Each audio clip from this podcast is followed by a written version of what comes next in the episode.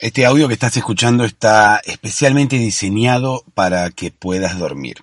Sin imagen, no hay absolutamente nada para ver, si tenés que tener los ojos cerrados. No hay imágenes de unicornios, ni de mar, ni de luna, ni de cielo, ni de nada. Solamente tenés que concentrarte en el audio, porque es lo único que necesitas para poder dormirte. ¿Cómo voy a lograr que te duermas? Porque de este lado voy a lograr que puedas dormirte. Si no lo has conseguido todavía, vas a poder dormirte, porque voy a contarte una historia, así como se hizo siempre, como le contamos a nuestros niños o como nos contaban a nosotros de niños. Una historia concentra la atención de la mente y es la mejor forma de bajar la actividad cerebral. De esa forma, la mente estaría trabajando menos y estaría teniendo menos de esos pensamientos y procesando menos de esas ideas que no querés procesar en este momento. En este momento necesitas que tu mente quede en stand-by. Es por eso que voy a hacer que se concentre en la historia que le voy a contar y poco a poco esa historia va a ir poniéndose aburrida. Por lo tanto, tu mente se sentirá primero engañada y luego acorralada entre dos caminos posibles. Seguir escuchando las estupideces que yo digo o dormir. Y es obvia la opción que va a elegir.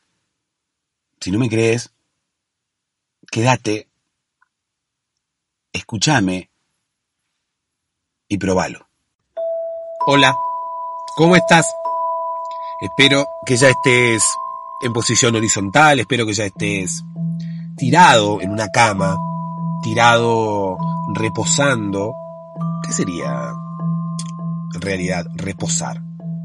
Porque sería como posarse, pero posarse mucho, ¿no? Reposar.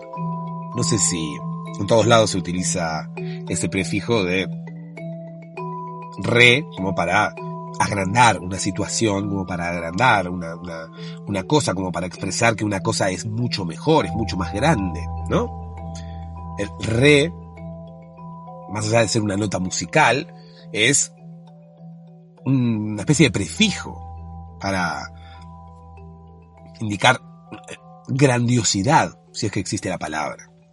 Entonces, reposar sería como no sé, una paloma, se posó una paloma en la rama. Entonces, eh, decimos, esa paloma se está posando en la rama. Cuando se posa de una manera mucho más eh, eh, contundente, decimos, esa paloma está reposando en la rama. No, no se utiliza para eso. Cuando una paloma se posa es cuando llega, ¿no? Cuando viene y se para. Y cuando está reposando es cuando ya se quedó. Cuando está hace un tiempo en la rama. Igualmente depende, ¿no? Porque las palomas no suelen estar mucho tiempo en las ramas. Yo cada paloma que veo se va corriendo enseguida. Bueno, corriendo. Corriendo es una manera de decir, ¿no? Bueno, ojo, que las palomas corren, ¿eh? Ojo que las palomas corren.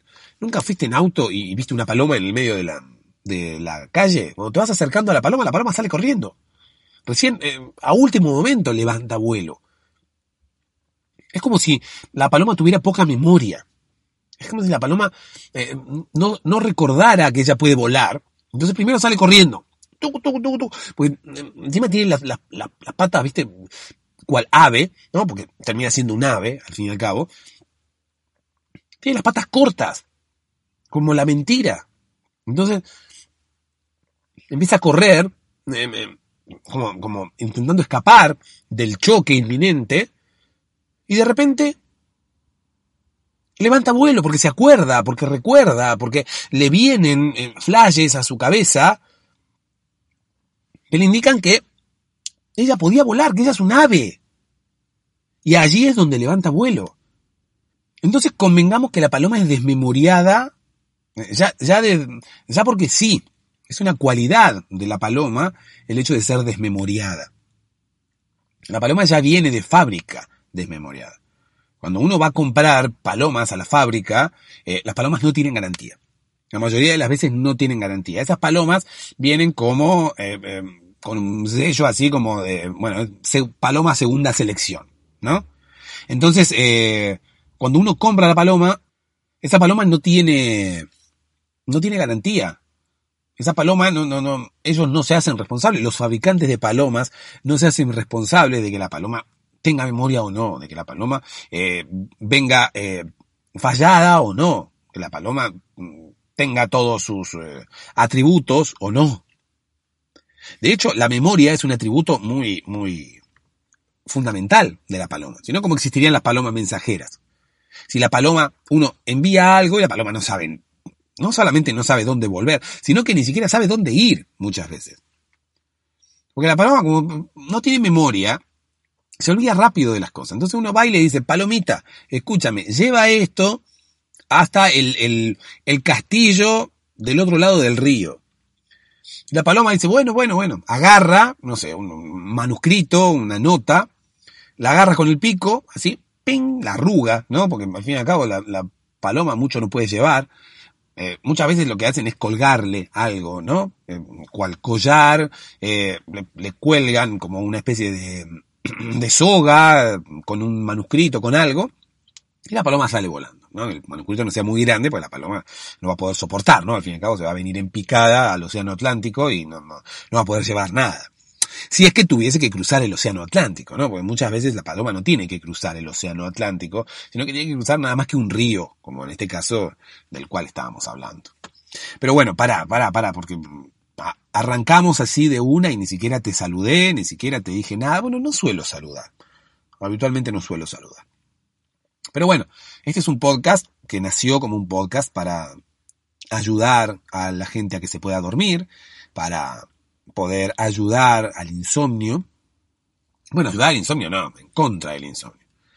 Este podcast está en contra del insomnio. Este podcast odia al insomnio de una manera vehemente. Este podcast tendría que llamarse Odio al insomnio.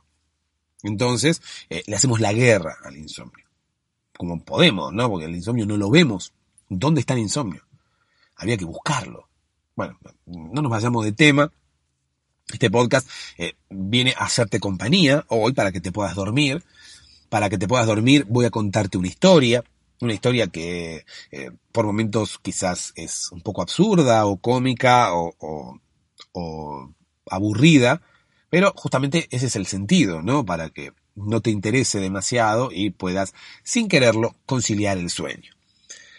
Todos aquellos que quieran colaborar con este podcast pueden hacerlo a través de patreon.com barra podcast para dormirse. Todos aquellos que quieran apoyar económicamente al podcast para que pueda seguir online. ¿Sí? después no se olviden, como las palomas. ¿no? hay gente que dice, sí, sí, después colaboro y se olvida, porque es desmemoriado como una paloma. Pero bueno, ya que estábamos hablando de las palomas, déjame que te cuente una historia. Esta es la historia de la paloma desmemoriada, la paloma que eh, quería ser paloma mensajera pero que no podía. Porque, reitero, la mayoría de las palomas no tienen memoria, la mayoría de las palomas vienen falladas. Uno va a la fábrica de palomas y le, le meten el sello así de paloma segunda selección, paloma de saldo, no paloma outlet. Pero la mayoría de las palomas son palomas outlet. Pero la mayoría de las palomas no tienen memoria. Eh, son como los caballeros, ¿no? Los caballeros que no tienen memoria. Bueno, las palomas también. Las palomas eh, son como los caballeros. Las únicas palomas que tienen memoria son las palomas mensajeras. Pero ¿qué pasa? Hay que seleccionarlas a las palomas. ¿Cómo sabemos cuál paloma tiene memoria o no? Le buscamos el calco de la fábrica que dice eh, paloma outlet. Bueno, ese calco dura un suspiro, porque imagínate que un calco en una pluma es como que no pega bien. ¿no? Entonces la paloma sale de la fábrica, ¡pum! Le meten el calco de paloma outlet, paloma sin garantía, ¿no? Y uno ya sabe que son palomas que vienen falladas, que no tienen memoria. Entonces son palomas que no sirven para palomas mensajeras. Pero ¿qué pasa? Cuando uno eh, agarra la paloma, el, el, el, calco del outlet le dura poco y nada, porque el, pegamento se va, el pegamento no, no, no llega a adherirse bien a las plumas de la paloma. Incluso la paloma, en un, en un acto de, de, auto, de autocuidado, empieza con su pico a despegarse el calco que no sabe lo que es. El calco que es un objeto extraño que se ha posado sobre sus plumas. Entonces, claro, puede hacerle daño. Entonces la paloma con el pico empieza a peque, peque, peque y eh, saca el, el, calco, ¿no? Se, se, se, lleva el calco eh, hacia, o sea, se lo despega y lo tira, ¿no? Directamente. Eh, hay quienes dicen que las palomas hacen eso justamente para eh, que no las identifiquen, que no las estereotipen. ¿No? Que no las, que nadie sepa que son palomas outlet. Y de hecho puede pasar también, ¿no? Que las palomas no quieran ser consideradas palomas outlet, entonces se saquen la calcomanía como para que la gente no las identifique, no las estereotipe, ¿sí? no las discrimine, porque las palomas outlet son discriminadas. ¿Por qué? Porque no sirven como palomas mensajeras, porque son desmemoriadas. Reitero, si no, no se acuerdan que pueden volar cuando un auto las está por chocar, y se acuerdan a último momento como una especie de, de, de, de instinto de supervivencia que llega cuando la muerte está ahí nomás, cuando la muerte está demasiado cerca, imagínate si la mandan a, llevar, como hablábamos recién, un manuscrito al otro lado del río. De hecho, pasa, como, habitualmente pasa con las palomas mensajeras, les cuelgan un manuscrito, ¿no? O se lo ponen en el pico y le dicen paloma.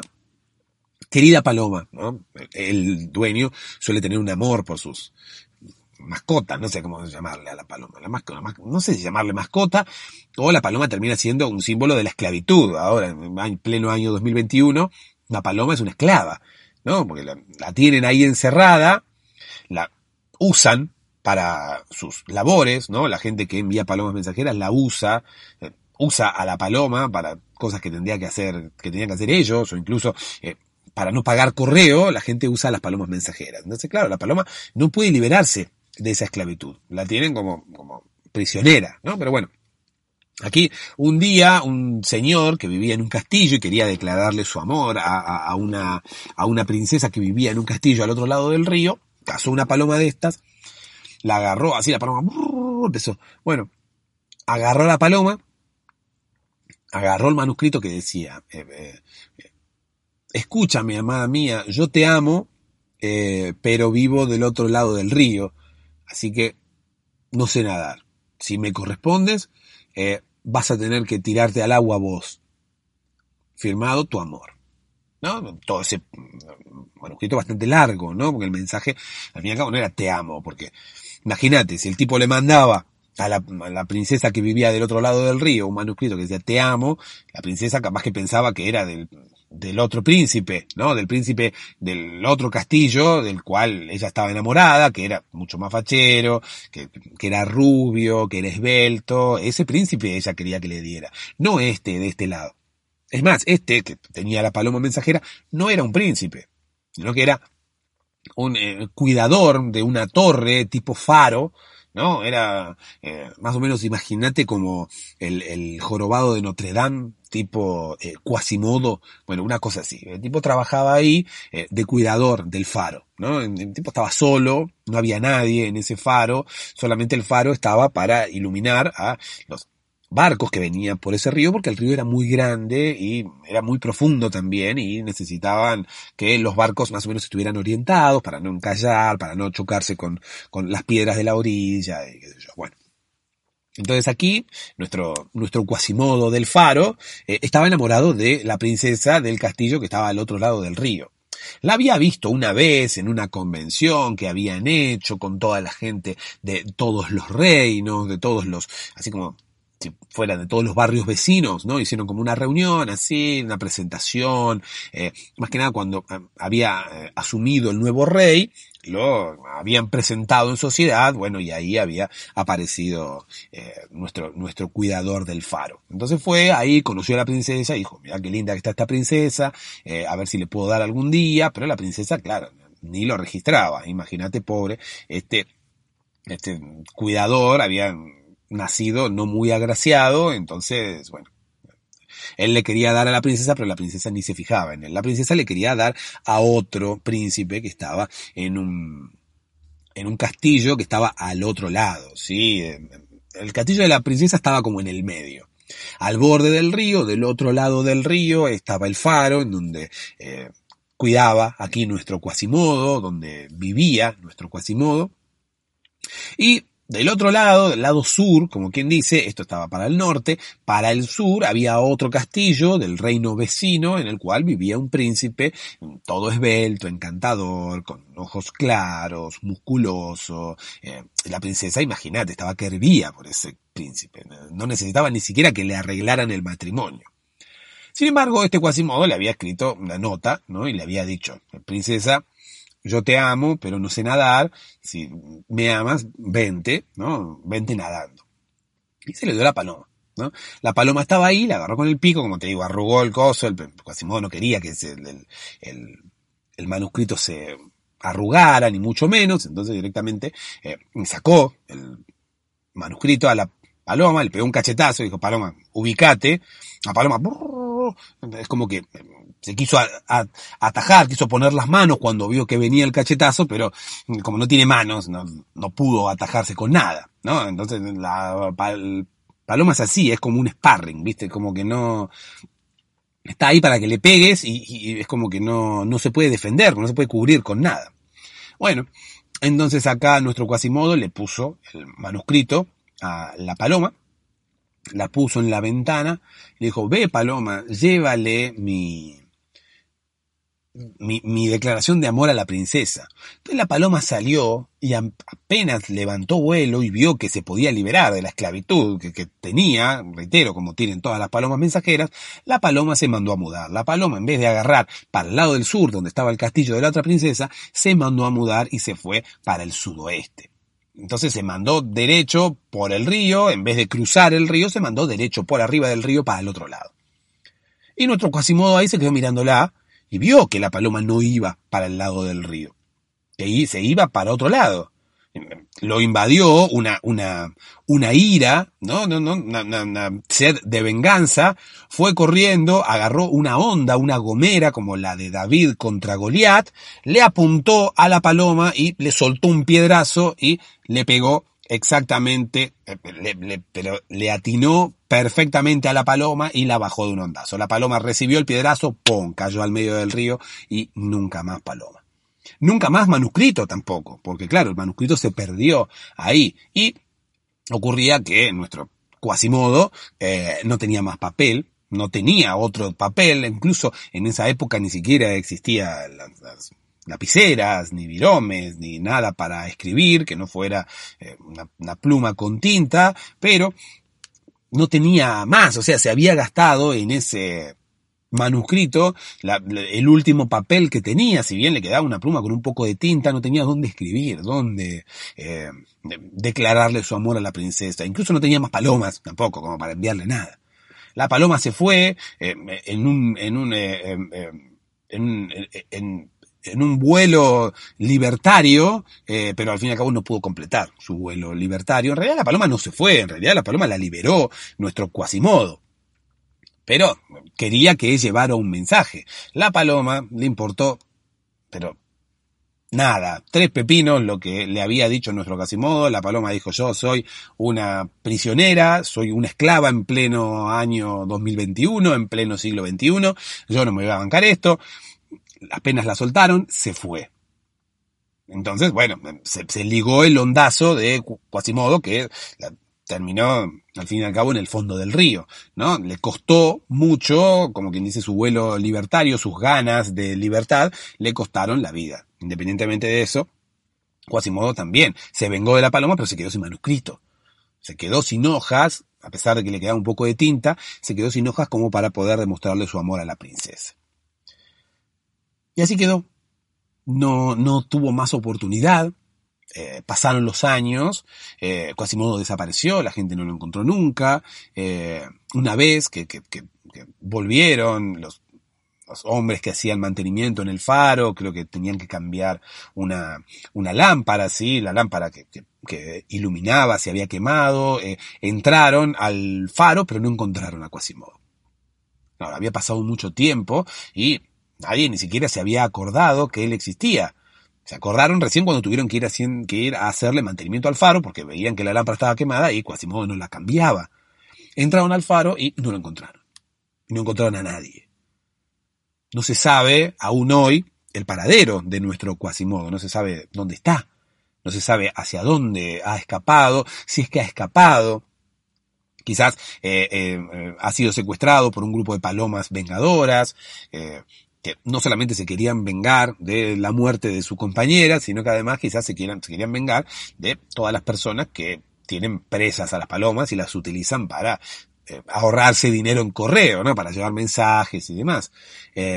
lo que sí encontraron estos hombres fue todas fueron todas las paredes internas del, del faro escritas, escritas con mensajes de amor hacia la princesa, escritas, se ve, con la última tinta que le quedaba a Quasimodo y al no tener papel como para poder expresar sus deseos, eh, terminó escribiendo las paredes del faro como, como, como último, como última expresión de amor hacia la princesa. La moraleja de este de esta historia puede ser eh, si sos feo nunca se van a fijar en vos ¿no? las princesas van a querer a eh, otros príncipes que están más buenos que vos pero bueno me parece como muy duro el mensaje así que vamos a cambiar la moraleja y vamos a pensar que la moraleja del día de hoy es cuida a las palomas porque en cualquier momento pueden vengarse de ti. Me parece como más apropiado y menos, menos eh, fuerte, ¿no? El mensaje. Para apoyar este podcast y para que estas historias puedan continuar, patreon.com barra podcast para dormirse. Dulces sueños.